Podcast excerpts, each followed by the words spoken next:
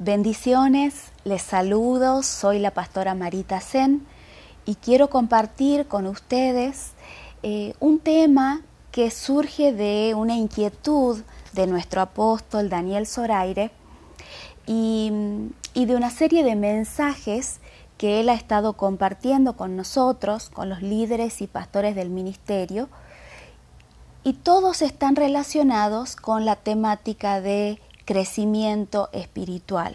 Hoy vamos a hablar un poco acerca de esto. Y esta inquietud surge de ver dentro de la iglesia de Jesucristo mucha gente estancada en su proceso de crecimiento y desarrollo espiritual.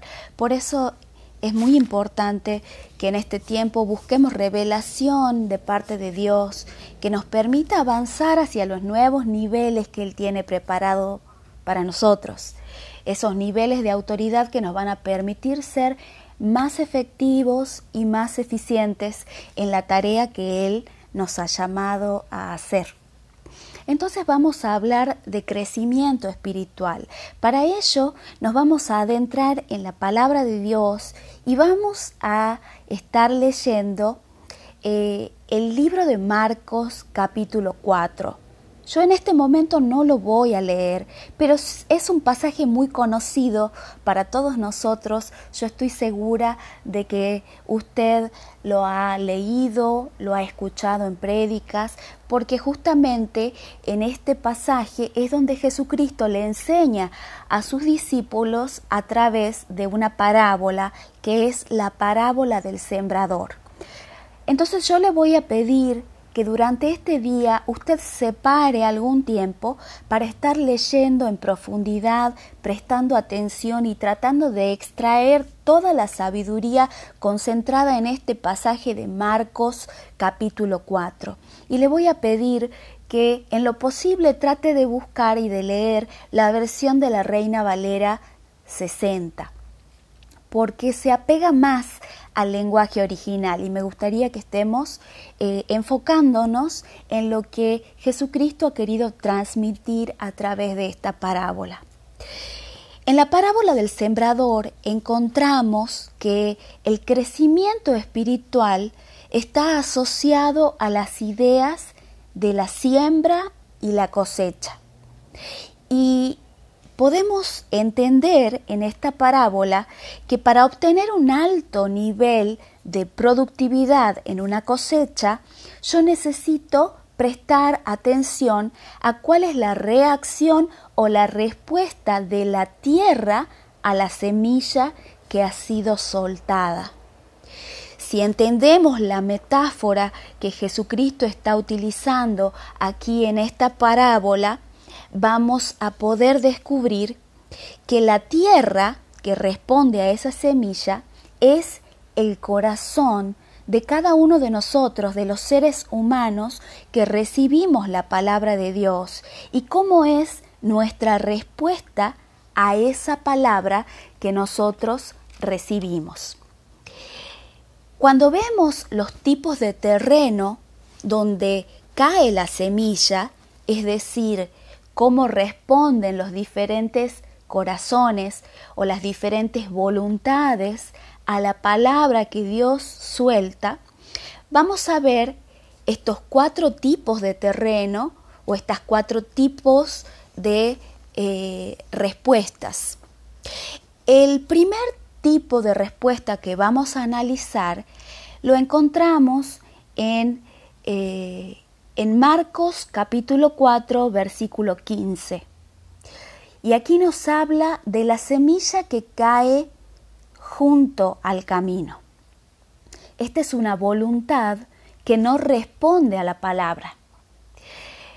Algunas versiones se refieren a, este tipo de terreno eh, como si fuera en el camino. Sin embargo, en el lenguaje original, por esto yo le pedía que usted pueda estar leyendo la versión de la Reina Valera 60, en el lenguaje original, la semilla cae no en, en el camino, sino junto al camino.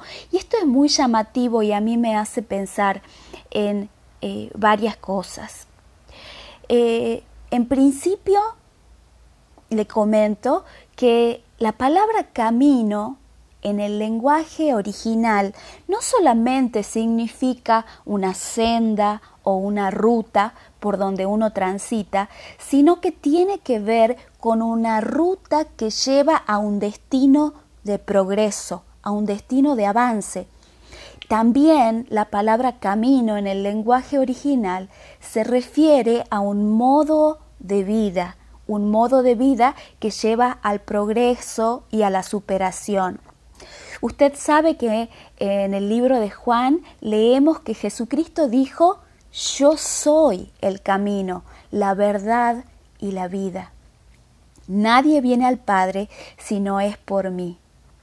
Esta voluntad es una voluntad que está apartada a la par, junto al camino, no en el camino.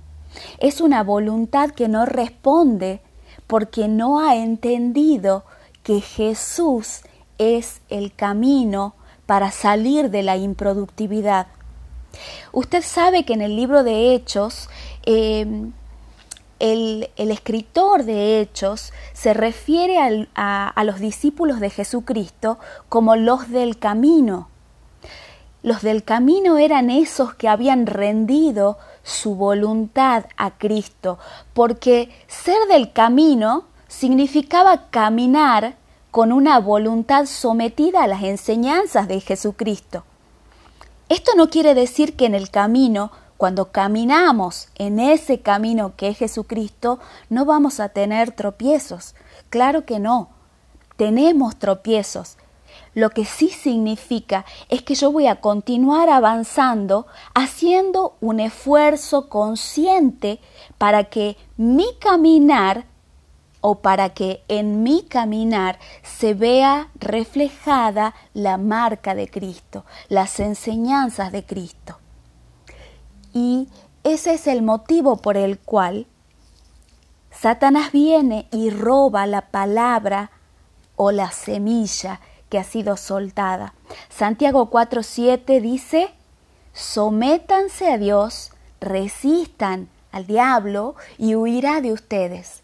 Esto sucede cuando nos sometemos a Dios, cuando sujetamos nuestra voluntad a la voluntad del Padre. Y esto hace que Satanás huya y no robe esa palabra que Dios está queriendo hacer que dé fruto en nuestra vida. Entonces, esta primera voluntad, la voluntad de junto al camino, es una voluntad que no responde sencillamente porque no ha decidido someterse a las enseñanzas y a la voluntad del Padre.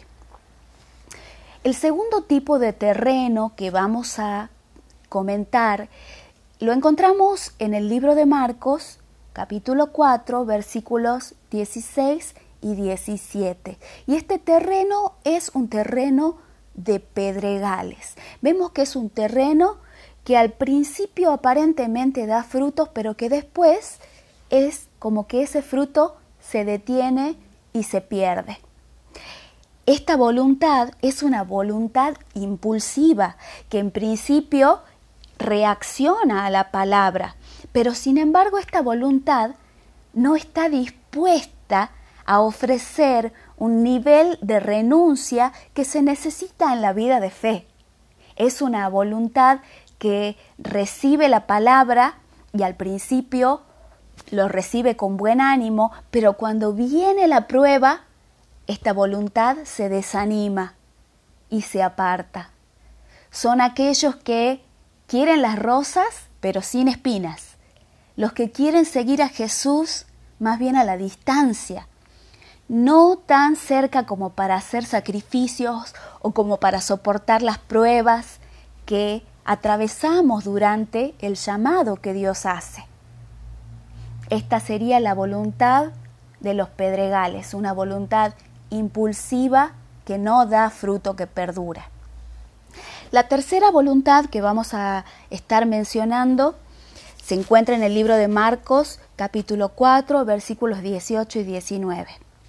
Esta voluntad tiene que ver con un terreno que está lleno de espinos. Esta voluntad es una voluntad ansiosa. La palabra cae en ese terreno, pero las preocupaciones de la vida sofocan esa palabra de Dios y no permite que dé frutos. Y en este sentido, tenemos que estar muy atentos porque en este tiempo atravesamos muchas dificultades. En este tiempo particular que estamos viviendo, muchas veces las circunstancias que atravesamos nos desenfocan, nos hacen que eh, estemos prestando atención a justamente las dificultades, a las pruebas, este distanciamiento social obligatorio que debemos transitar a veces hace que nos distanciemos de la vida espiritual que Dios está queriendo traer a nuestra vida. Por eso es importante no dejar que estas situaciones que estamos atravesando nos desenfoquen, no nos descuidemos de lo que es verdaderamente importante. La palabra de Dios en el libro de Mateo, capítulo 24, versículo 12, dice que en los últimos días la maldad se va a multiplicar y que el amor de muchos se va a enfriar. Por eso es importante no permitir que nuestro amor, que el amor de Dios que hay en nuestro corazón se apague o se enfríe. Y para eso también debemos amar lo que Dios ama. Nosotros decimos que eh, en Dóquime amamos a la gente y respetamos a la gente. Y eso no es un eslogan, tiene que ver con lo que Dios ama. Si usted recuerda, este episodio de Juan capítulo 21 cuando Cristo le pregunta a Pedro, Pedro, ¿me amas? Pedro le responde sí y el Señor le dice, apacienta mis ovejas. Hay un llamado que Dios tiene para nuestra vida.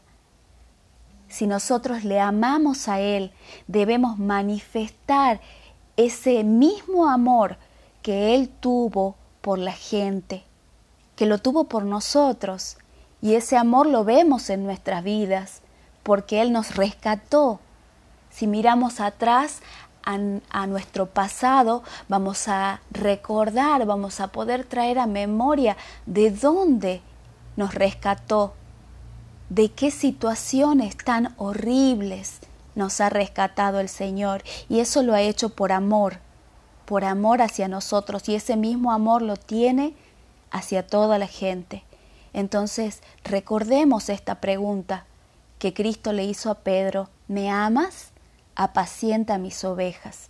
Hay un llamado que es para todos nosotros y es el llamado de compartir esas buenas noticias del amor de Dios, de que Dios quiere ofrecer para nuestra vida salvación, sanidad para los que están enfermos, restauración para los que están quebrantados. Amemos a la gente y respetemos a la gente, no permitiendo que las situaciones que estamos atravesando nos alejen de lo que Dios quiere que estemos haciendo en este tiempo tan especial. El cuarto y último tipo de terreno que vamos a tratar en esta mañana tiene que ver con la buena tierra, la tierra fructífera, la tierra que da fruto. Esta tierra es un corazón que se ha dejado tocar por el Espíritu Santo, que ha sometido su voluntad al señorío de Jesucristo. Para activar los frutos que la palabra de Dios se propone en nuestra vida, necesitamos rendir nuestra voluntad a Dios. ¿Y cómo vamos a descubrir si nosotros somos este tipo de terreno? Primero tenemos que mirar hacia nuestro interior, tenemos que preguntarnos, ¿hay algo que Dios nos está pidiendo? ¿Qué es lo que Dios nos está pidiendo? Y preguntemos, ¿estoy respondiendo a ese llamado que Dios me está haciendo? estoy respondiendo de la manera correcta a lo que Dios me está pidiendo? Yo le quiero recordar que si existe una voluntad rendida a Dios, siempre vamos a encontrar una salida y una solución. Pero si nuestra voluntad no está rendida a Dios, solamente vamos a encontrar excusas y argumentos para justificar nuestra inacción. Una voluntad rendida, sometida a Dios, no es indiferente a su palabra. Una voluntad rendida a Dios es un corazón encendido por el fuego del amor de Dios. Y este fuego produce pasión al 30, al 60 y al ciento por uno. Recordemos en esta mañana, la voluntad, nuestra voluntad, es el principal secreto del éxito en el reino de Dios. Determinemos en esta mañana que nuestra voluntad se rinda a los propósitos del Padre para nuestra vida. Bendecida jornada.